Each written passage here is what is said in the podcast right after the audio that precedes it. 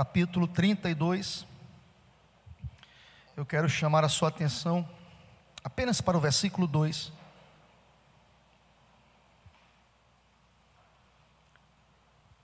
A tradução atualizada diz assim: Cada um servirá de esconderijo contra o vento, de refúgio contra a tempestade, de torrentes de águas em lugares secos e de sombra de grande rocha em terra sedenta. Mas eu queria ler, queridos, na versão corrigida esse texto, que está escrito assim, porque deixa eu dizer uma coisa: esse texto é um texto messiânico.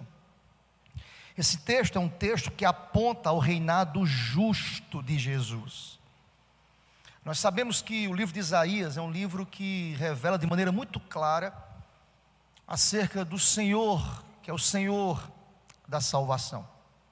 A palavra Isaías, a ideia no hebraico é que o profeta estava revelando aquele que viria, o Messias, o prometido.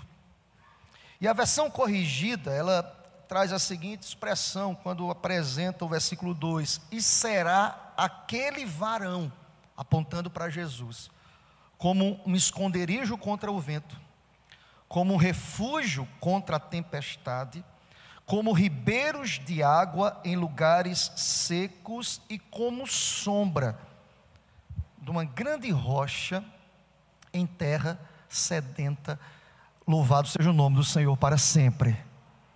Amém, meus irmãos? Esse texto aponta para Jesus. Mas deixa-me dizer uma coisa, querido.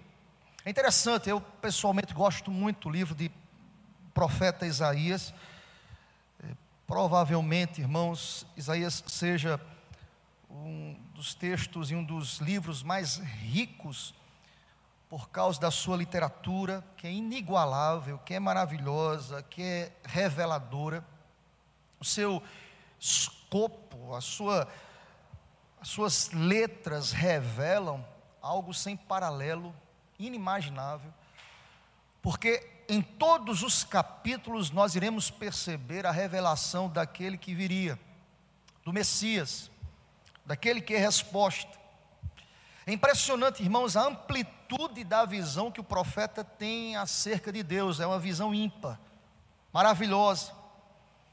De tantas e de todas as maneiras, já dizia o reverendo Hernandes, esse é um livro superlativo, um livro maravilhoso, um livro que traz aos nossos olhos a alegria e o alento que é possível ter esperança, porque Cristo, aquele que é o justo Rei, ele está assentado no trono, apesar de todas as nuances dos acontecimentos históricos, Deus não perde o controle. Uma das cenas mais emblemáticas do livro de Isaías é quando, ali no capítulo 6, no momento de instabilidade do reinado, no momento de morte do rei, no momento de angústia, no momento de perguntas, no momento de incertezas, diz lá o capítulo 6 que no ano da morte do rei Uzias, em outras palavras, no ano em que foi instaurado uma instabilidade, uma insegurança, um medo, uma preocupação, uma falta de referência humana em, em relação a reinado foi destruído. E na visão do profeta ele diz: no ano, capítulo 6, versículo 1, no ano da morte do rei Uzias, eu vi aquele que é o justo rei assentado no trono, reinando sobre tudo e sobre todos. Aleluia. O Senhor não perde o controle, irmãos.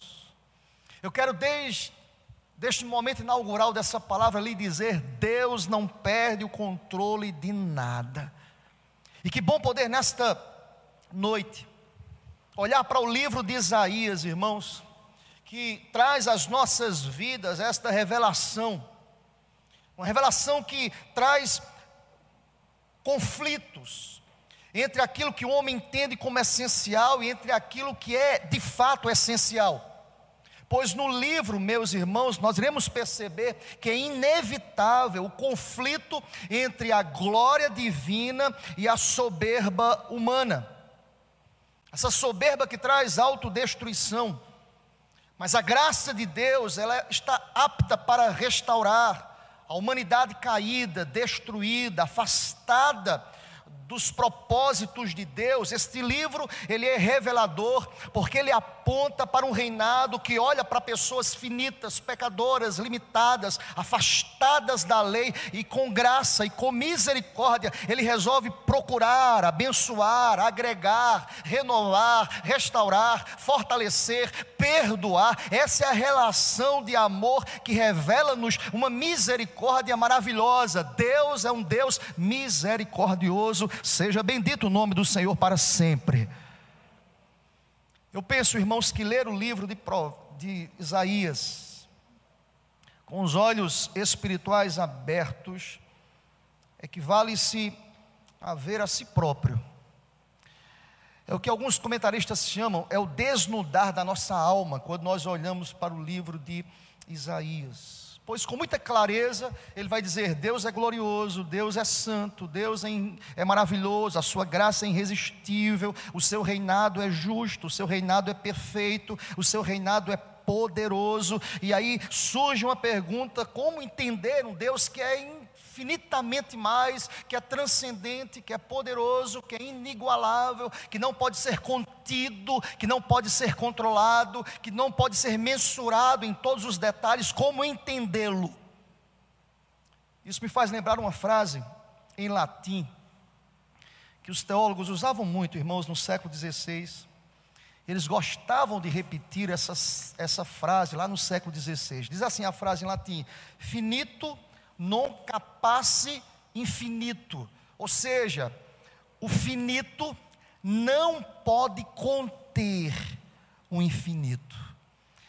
Ele sempre repetiu essa frase: o finito não pode conter o infinito. Aquilo que é limitado não pode conter aquele que é ilimitado. E lendo o comentarista chamado R.C. Spru, ele vai dizer o seguinte: que esta frase quer dizer o seguinte: que o finito não é capaz, não consegue entender em sua própria capacidade, em sua própria finitude, quem é Deus em sua plenitude. E diz mais Spru, nesse sentido, chama atenção para a dificuldade de se entender Deus, aponta para as nossas limitações, as nossas mentes são limitadas. Ele diz mais: abarcar, compreender completamente a grandeza de de Deus é algo impossível ao homem em sua própria força, em sua própria capacidade. Mas não fiquemos assustados. Nós louvamos a Deus porque Deus que é que não pode ser compreendido em toda a sua plenitude, resolveu se revelar a mentes finitas para nos dizer: Eu estou disposto a oferecer a vocês compreensão. Sabe por quê? Porque ele se revela através da palavra para nos dizer: Eu estou com vocês. Aleluia. Deus se revelou, irmãos. Eu dizia hoje na sala de preparo para o batismo é que a palavra de Deus ela é tão maravilhosa que pessoas limitadas, finitas. Eu dizia pela manhã, às vezes, pessoas que nem sabem ler, elas conseguem entender a palavra de Deus. E nós contamos um fato pela manhã, Iquésia, de algo que nos aconteceu lá em Gravatar. Eu acho que Jair e Sara vão lembrar muito bem.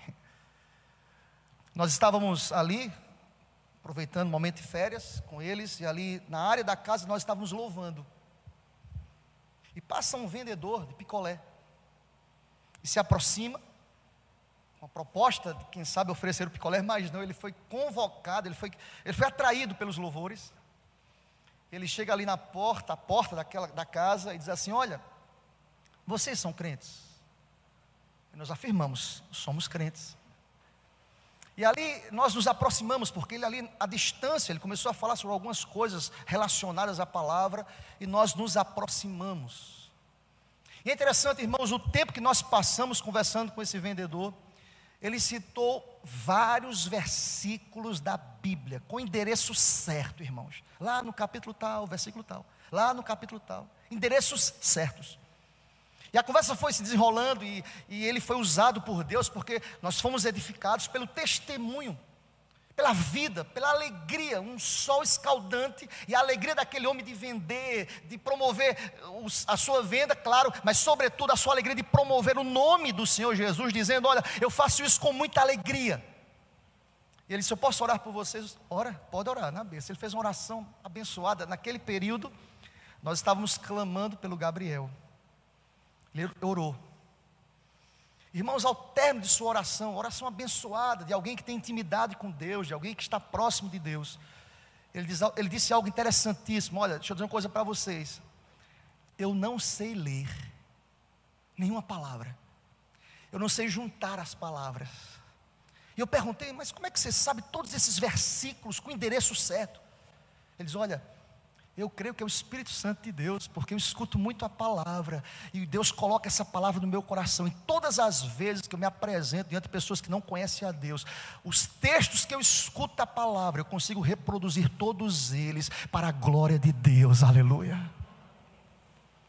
Eu dizia pela manhã, às vezes, eu conheço pessoas que são PHD no conhecimento bíblico, mas são céticos, não conhecem a intimidade do Pai não conhece o Senhor intimamente, como esse vendedor o conhece.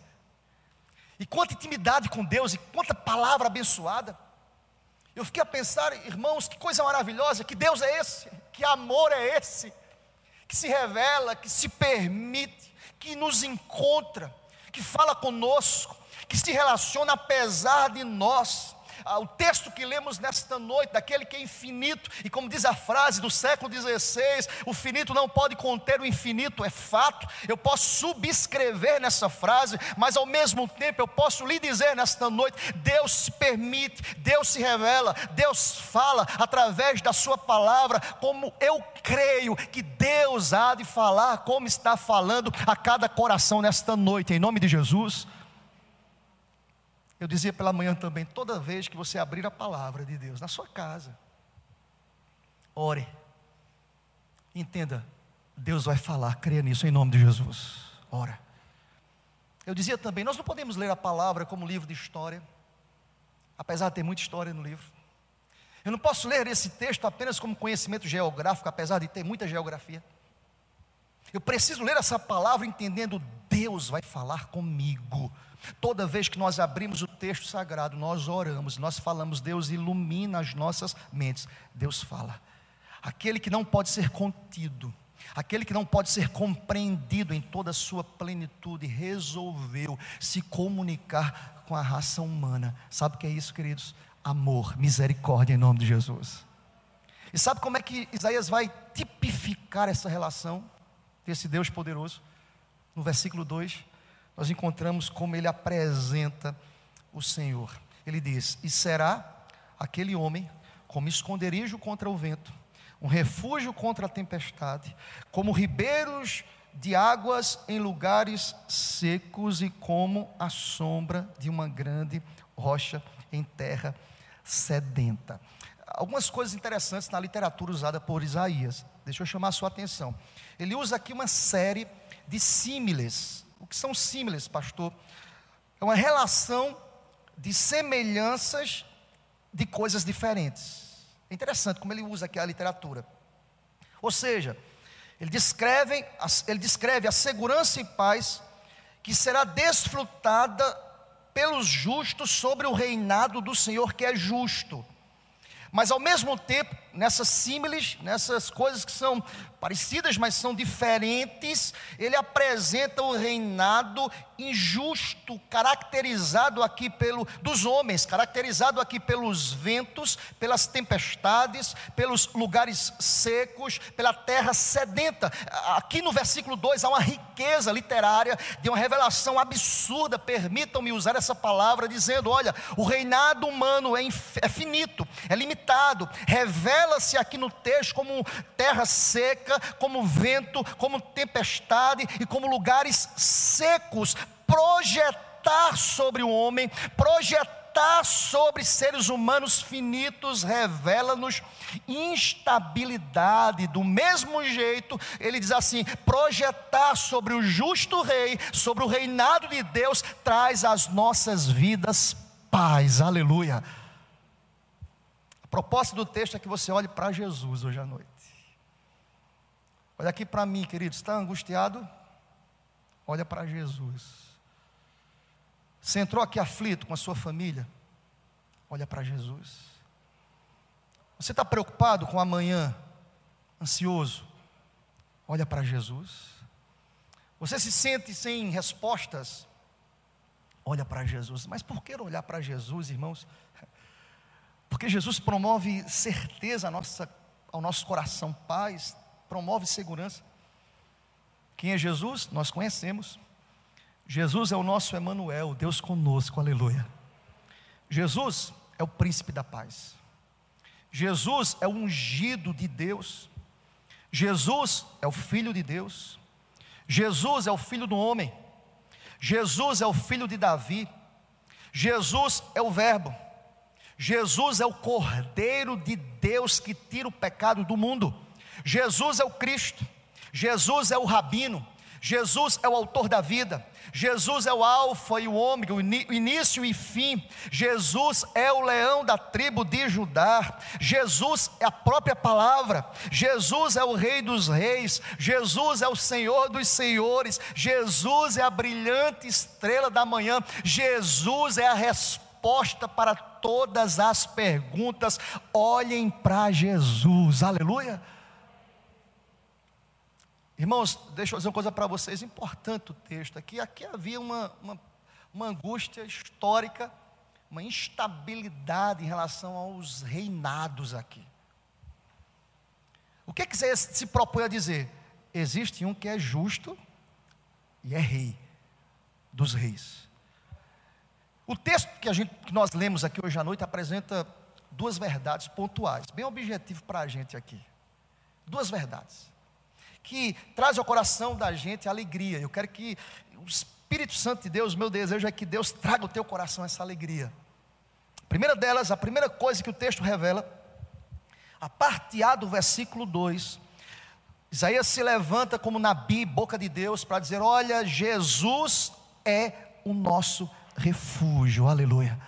Jesus é o nosso refúgio. Olha para o versículo 2, a parte A desse versículo. Acompanha comigo, por gentileza, querido, cada um, e aí vamos usar a versão a, corrigida, que diz assim: E será aquele homem como esconderijo contra o vento, e um refúgio contra a tempestade. Aleluia. Amém, meu irmão?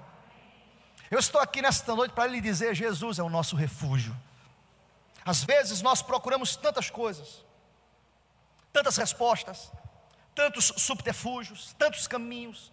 Às vezes nós procuramos a moto próprio encontrarmos soluções. Eu estou aqui para lhe dizer, nós não encontraremos, você não encontrará a solução para a sua vida tem nome, Jesus, que é refúgio.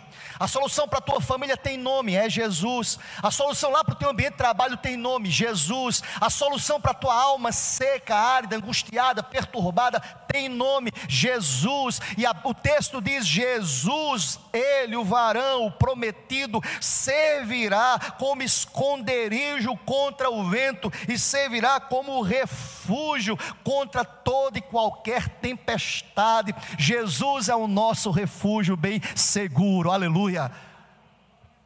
Jesus é refúgio, irmãos. Ah, irmãos, que bom poder entender que Cristo, por sua livre vontade, se tornou a garantia daqueles que nele confiam, espontaneamente. Irmãos, espontaneamente. Se não vejamos, por sua iniciativa própria, encarregou-se de ser o responsável por eles, como o bom pastor que dá a vida pelas ovelhas, João capítulo 10. Ele voluntariamente se ofereceu, voluntariamente disse: Estou aqui. Voluntariamente foi a resposta para as perguntas, as mais diversas, voluntariamente, irmãos mesmo quando ah, os, as tempestades dos problemas recaem sobre nós, nós conseguimos encontrar em Jesus refúgio, nós conseguimos encontrar em Cristo proteção, porque é fato, Deus não abandona o seu povo nas batalhas mais agudas e amargas da vida, Deus está conosco. Quero lhe dizer nessa noite: Deus está contigo. Creia nisso em nome de Jesus. Deus é refúgio.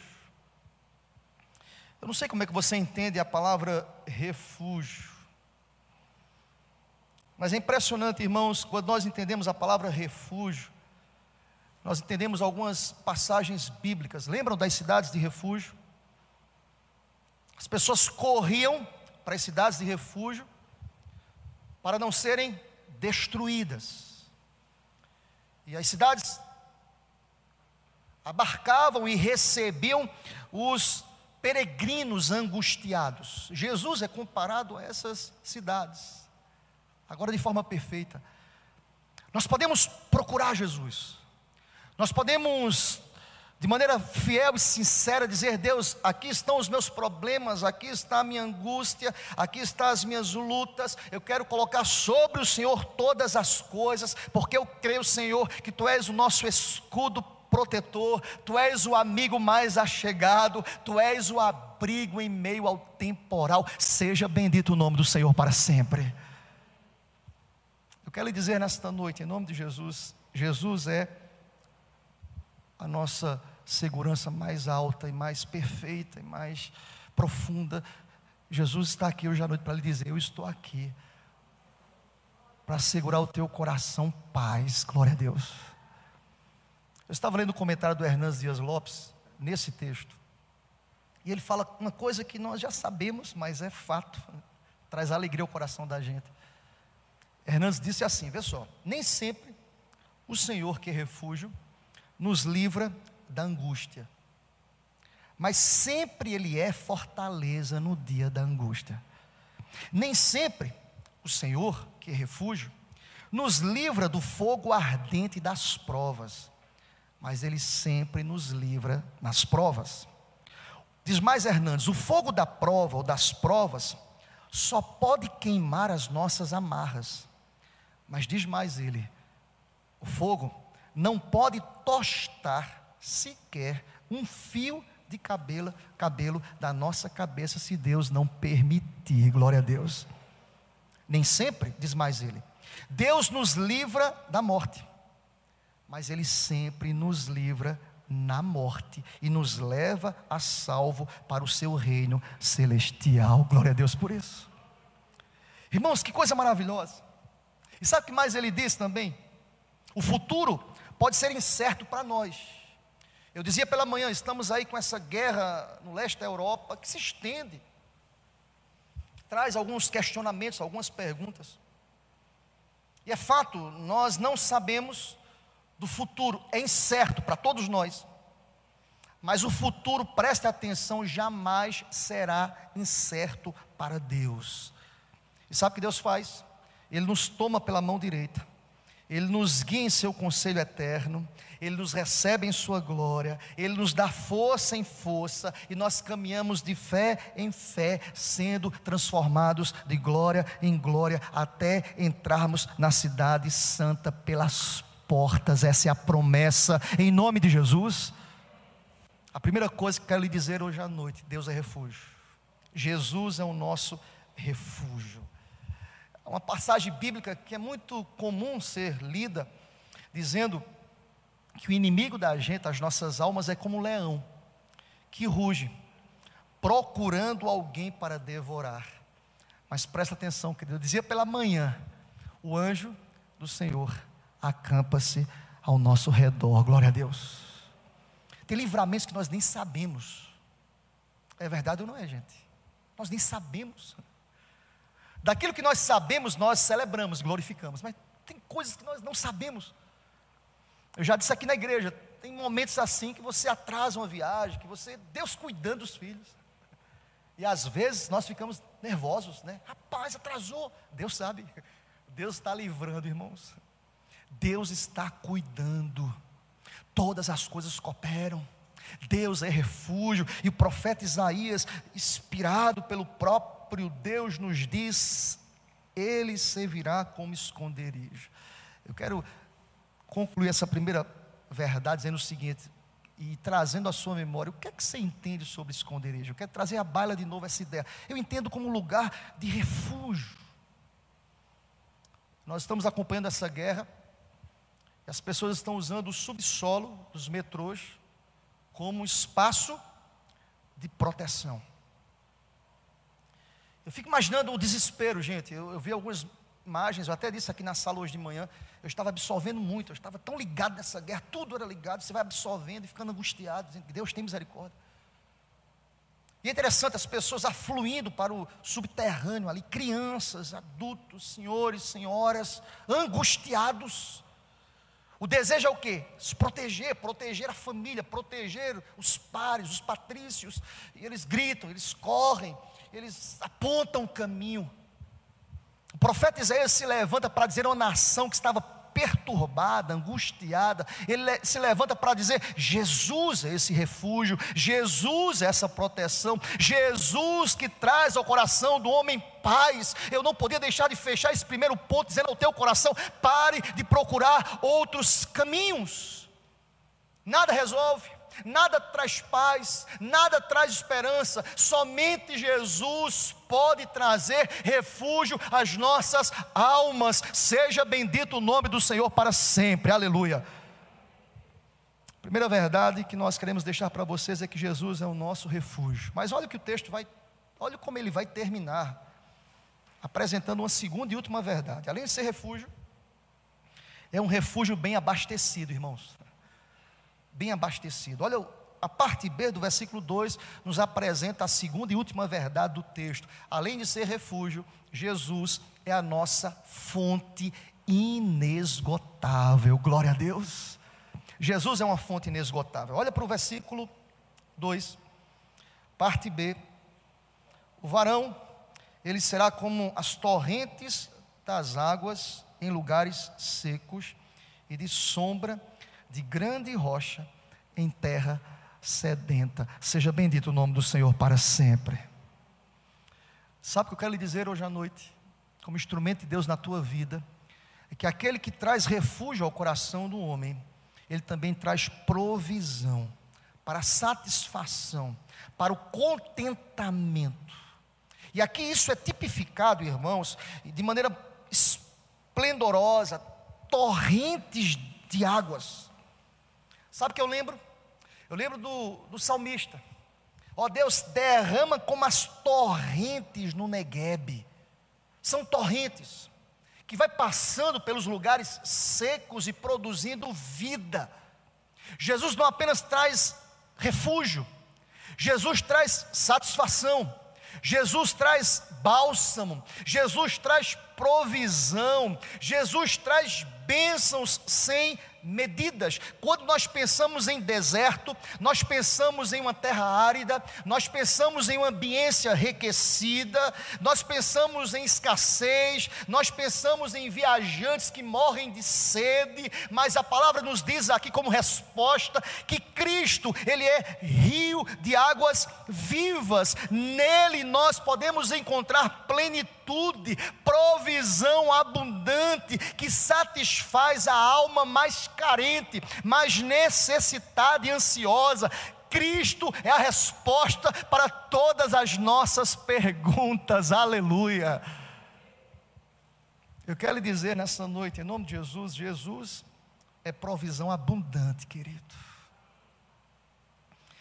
Quem sabe tem pessoas aqui ansiosas pelo amanhã, pela provisão, pelo alimento, pelo trabalho, pelas portas que se fecharam. E aqui não é palavra de alta ajuda, não, tá, irmão? É como diz Hernandes, é palavra do alto, mas ajuda em muito. é do alto. E sabe o que a palavra do alto nos diz? É que Jesus é abundância em tempos de escassez. Deus é a resposta. Sabe o que o salmista diz? Eu fui moço, cheguei à velhice e jamais Preste atenção, querido. Isso é uma relação de fé. Jamais vi o justo a mendigar o pão. Aleluia. Essa palavra que é resposta, é essa resposta que chega ao coração da terra sedenta, do homem sedento. O texto diz que é torrentes. O que é que você entende por torrente, irmãos? A palavra torrente traz a conotação de algo que não se esgota A palavra torrentes também traz a ideia de água contínua, que traz a realidade do matar a sede. Todas as vezes que alguém não tem água, ele procura uma torrente de água. Ele quer matar a sede, ele procura essa torrente, e a palavra de Deus nos diz, lá em João, capítulo 4, versículo 14, irmãos, o seguinte: aquele, porém, que beber da água que eu lhe der, nunca mais terá sede, pelo contrário, a água que eu lhe der será nele uma fonte a jorrar para a vida eterna, aleluia. Jesus é como uma torrente, irmãos e aqui nesta noite eu estou para lhe dizer isso. Quem sabe algo que você sabe muito bem, que você conhece, que você entende, mas tem faltado ao seu coração a confiança de descansar naquele que traz refúgio e traz a provisão ao coração do homem, em nome de Jesus. Olha aqui para mim, querido, Deus é provisão na tua casa, creia nisso em nome de Jesus. Deus é provisão. Deus é resposta, como dizíamos as nossas perguntas. Agora presta atenção, querido. Alguém me perguntou certa vez por que a literatura religiosa, mística, tem crescido tanto. Certa vez eu disse isso aqui na igreja. Se você, uh, uh, as livrarias estão abarrotadas de livros que procuram trazer respostas ao coração do homem. Porque o homem é um homem, é um ser sedento, sedento de respostas. Alguém já disse que Deus, o autor bíblico, Deus colocou a eternidade no coração. A ideia bíblica é essa, de, de entender biblicamente que o homem procura respostas para a eternidade. E as coisas não conseguem satisfazer o coração do homem. Eu pego emprestado a experiência de Salomão. Salomão procurou a felicidade na bebida, no dinheiro, nas mulheres, no poder. E o que é que ele vai dizer no final da sua vida? Tudo isso é vaidade. Porque a razão da vida de matar essa sede não está alocada no dinheiro, no prazer, no sucesso, no poder. Ele chega à conclusão, a suma de Eclesiastes é teme a Deus. Olha lá o capítulo 12, o final, a síntese teme a Deus, confia em Deus, entrega o teu coração em Deus, porque só o Senhor pode satisfazer o coração do homem. Em outras palavras, somente Jesus pode trazer ao coração do homem satisfação existencial, espiritual, porque as fontes do pecado, elas estão poluídas.